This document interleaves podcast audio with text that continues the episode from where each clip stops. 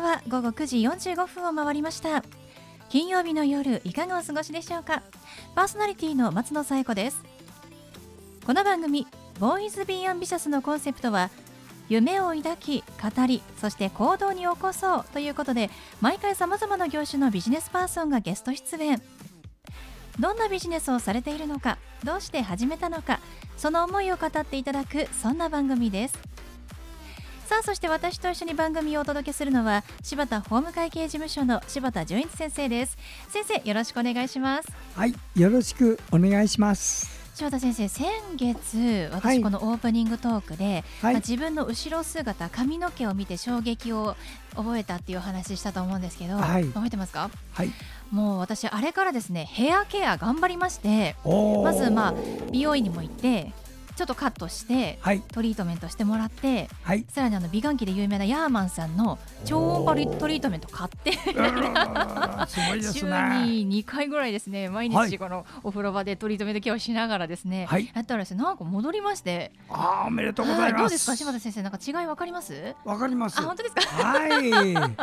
もうバッチリです よかったです、はい。そうなんですよ。まあねなんか治ってよかったなと思いますけれどもはい。髪のねあの質とかでお悩みの方ぜぜひですねあのヤーマンさんおすすめなので使ってみてください。うん。はいそれでは第160回ボーイズビーアンビシャススタートです。この番組は遺言相続専門の行政書士柴田法務会計事務所の提供でお送りします。それでは先生今夜のゲストのご紹介をお願いします。はい今夜のゲストは彫刻家の水上誠一先生です水上さんこんばんは、はい、こんばんは。よろしくお願いします。よろしくお願いいたします。えー、水上さんは彫刻家で、えっとバードカービングはいというものを作っていらっしゃるということなんですが、はい、バードカービングってどういうものですか？あのバードウォッチングとよく間違えられてしまうんですが、えーバードは鳥でカービングは削るという意味ですよね。で、あの元々はあの狩猟用に作られていたデコイみたいなものがあるんですが、それがだんだん装飾的になってきて、えーリアルな、えー鳥として、えーと展示されてますね。ああそうなんですね。もともとまあ釣りの時に使う疑似の魚みたいな感じで鳥を作っていそうて、それがもう展示用になったということなんですね。いやーすごいですね、カービングね、なんか石鹸削ったりとか、フルーツ削ったりで、結構ね、趣味でされてる方も増えてきたかなと思いますけれども、それの鳥バージョンなんですね。木を削ってとうん。うん鳥を作ると本当にリアルな鳥ですよね。すごいあの実際にスタジオにも持ってきていただきましたけれども、はこれ桜文鳥ですよねね。私も昔子供の頃桜文鳥と白文鳥飼ってたので、ええ懐かしい気持ちになりましたし、うございます。本当にリアルですね。そうですね。もう本当にリアルにあの剥製に負けないぐらい本物らしくということで剥製は劣化しちゃうんですけどもこれは劣化しないのでいやすごい本当に本物も剥製と言われてもパッと見わからないんじゃないかなぐらいな、うんにリアルの羽のねえふわふわ感とかがとうございます。唇の尖ったところとか目のつぶってる可愛らしさとかカラーもね 素敵ですよね。ね色もねちゃんとあの精巧にやっぱり見られて作られてるんですね。かなり細かく細密に削ってあるんですね。あ。の歯科技工士さんが歯を削る時みたいな感じの道具で電動の道具で削ってアクリル絵の具で色付けしてありますなんですね。すごい。本当に素敵で素晴らしい作品ですが、水上さんはどうしてバードカービングあの彫刻家になろうと思ったんですか？で本当にもう偶然なんですよね、うん。あの家の都合がありまして、えー国語の教師になろうと思ってた夢が途中で途絶えて、うん。えートラックの運転手になったわけなんですけども、はい。でその時にたまたまあのランチを食べたお店で、えーアメリカでこんな趣味が流行ってますよという記事を読んででバードカービングに出会うんですね。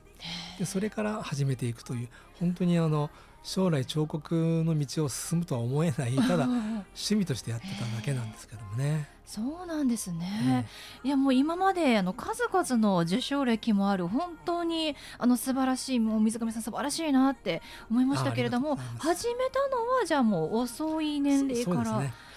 でしかも趣味から始めたんですね。美術的なところにも全然習っておりませんかったので、えー図工とかも苦手でしたしがあの好きだという一点だけでずっと続けていくうちに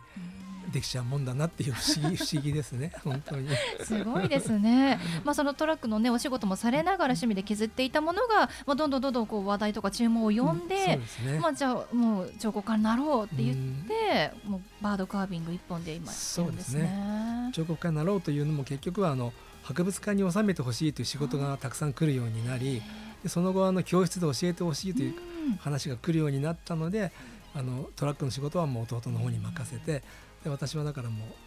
自分の好きなことだけを今やってるということで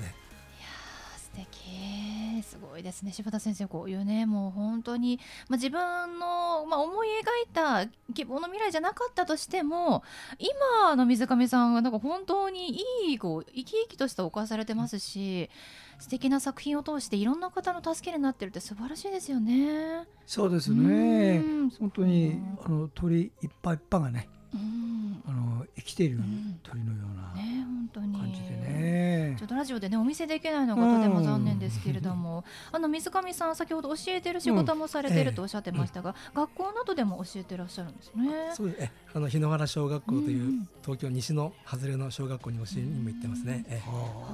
あの目の不自由な方にええ。こう出会ったのも一つのきっかけになったっておっしゃってましたけれども、あそうですねえ。あの昭和記念公園というところで、えー作品展をもう20年以上やってるんですが展示している時に目の不自由な方が会場に見えてであの作品を触れたらなっていう話をしていたので、えー作品に触っていただいたんですよね。そしたらすごく喜んでいただいて、うん。あの例えばカワセミっていうのは聞いたことあったけどあこんなくちばしが長いこんな鳥だったのかっていうすごく実感していただいたので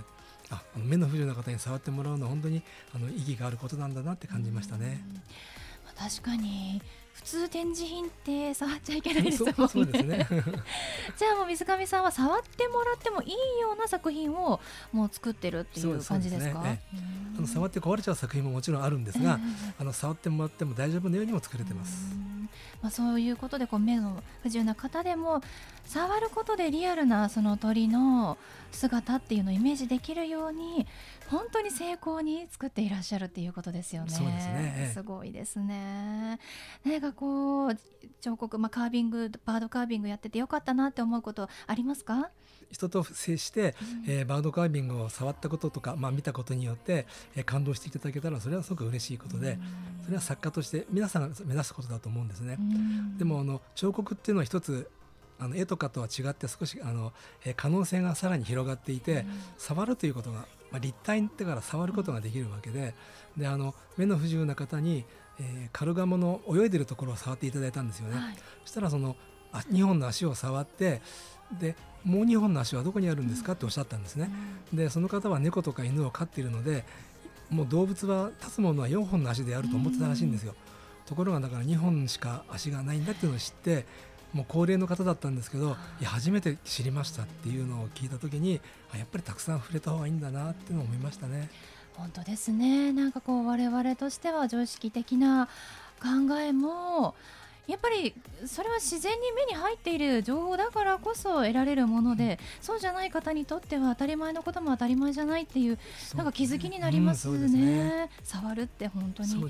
貴重な経験なんですね。うんそうですねまあ、そんなあの水上さんは明はい。日からうん。あのグループ展が始まるということですけれども、はい、どんなグループ展になりますか？えー、と二課会の方の先輩たちとの作品展なんですね。でそれはあの、えー、二課っていうのは毎年夏にコンクールがあるんですがそこで他のメンバーたちっていうのはあの二課で入選された、えー会員の方なんですけども、うん。私が本当ただ一般人としての私が入選した私が選ばれたという本当偶然というか、いやいやいやいやいや。本当にありがたいことで、うん。普通は会員じゃなければ一緒にグループ展なんてやっていただけないのにすごくありがたいことででその選んでいただいた先生たちにもまたいろんな批評をいただいてみたりあとそのギャラリーのオーナーのえー方からも、えー褒めていただいたり、で私も思ってるんですがそのオーナーに目の不自由な方との作品展をやりたいんだって話をしてるんですね。うんそのあのオーナーもすごく気に入っていただいて、あの創営ギャラリーって本当にそういう意味ではあの話がすごくこちらの話を聞いてくれるギャラリーだなって感じましたね。本当にね素晴らしい素敵なソエギャラリーさんですよね。今日もソエギャラリーさんのもご紹介でお越しいただきまして、えー、5月20日から30日までソエギャラリーさん銀座にあるソエギャラリーさんにてグループ展が行われるということですので皆さんぜひねご覧になっていただきたいと思います、はい、ではそんな水上さんに最後お聞きしますが水上さんの夢は何ですか、はい。作品をあの人が、えー、感動するような作品を作るとかもうそれはもう当然のことなんですがそれだけにとどまらず仲間たちと一緒に、えー、作品を並べ目の不自由な方に触っていただいて彫刻の素晴らしさとかそういうものを伝えていきたいなと思っています。本当に素晴らしいですね。実際にぜひご覧ください。はいということで本日のゲストはバードカービング彫刻家の水上誠一さんでした。水上さんありがとうございました。ありがとうございました。ありがとうございました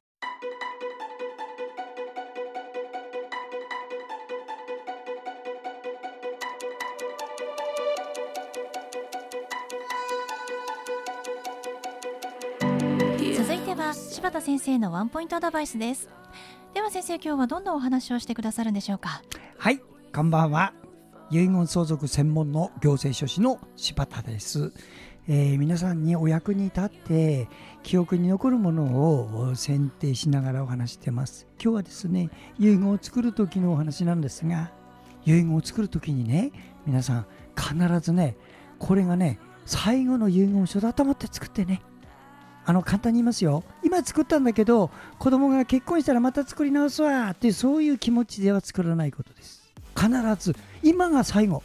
今で全てのことができる遺言書を作る。そういう気持ちになってね。なぜならねはっきり言いますよ。今日元気だってって来月の今日生きてるかどうか分かんねえよ。交通事故なんかあって。それから認知症になると遺言状書けないから。そういう問題があるからね。あの必ずね今日作るものが最後だと思って練りに練って作ってください。簡単に言います。自分の遺言状の効力っていうのはいつが発行されるかというと死んだ時なんです。自分が死んだ時。書いた時は息子が生きてたけど死んだ時に息子の一人が死んでたらどうします？その次にやるっていう。もしそういう場合には次にやるっていう遺言を書いておかないとその遺言は無効になります。銀行は預金下ろしませんよ。その遺言では。したがってそういう問題を抱えてもし死んだら次の人次の人というにそういうのも書いてきちっとやること。専門家を使ってください。はい。柴田先生の相談は電話東京零三六七八零一四零八。六七八零一四零八までお願いします。以上柴田先生のワンポイントアドバイスでした。先生ありがとうございました。ありがとうございました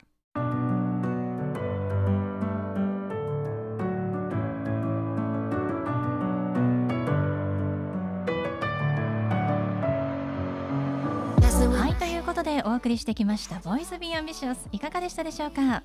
本日のゲストは彫刻家の水上清一さんでした。水上さんはバードカービングというもので木材を使って、まあ、リアルな鳥の彫刻を行っている作っているという方で本日も桜文鳥の可愛い素敵な作品を持ってきていただきました。さあ水上さんなんですが明日5月20日から30日まで銀座にあります総営ギャラリーさんにてグループ展が開催されましてそちらに出展されるということです。えこちらのグループ展あの4月の28日に放送いたしました。こちらも彫刻家の玉田真理さん。あのうさぎとかねパンダとかかわいい作品あのあのダジャレをねタイトルに入れたとてもユニークなユーモラスな作品もありますのでこちらもぜひグループ展足を運んでみてください。それではまた来週この時間にお会いしましょう。お相手は松野紗子と。柴田純一でした。それではさようなら。さようなら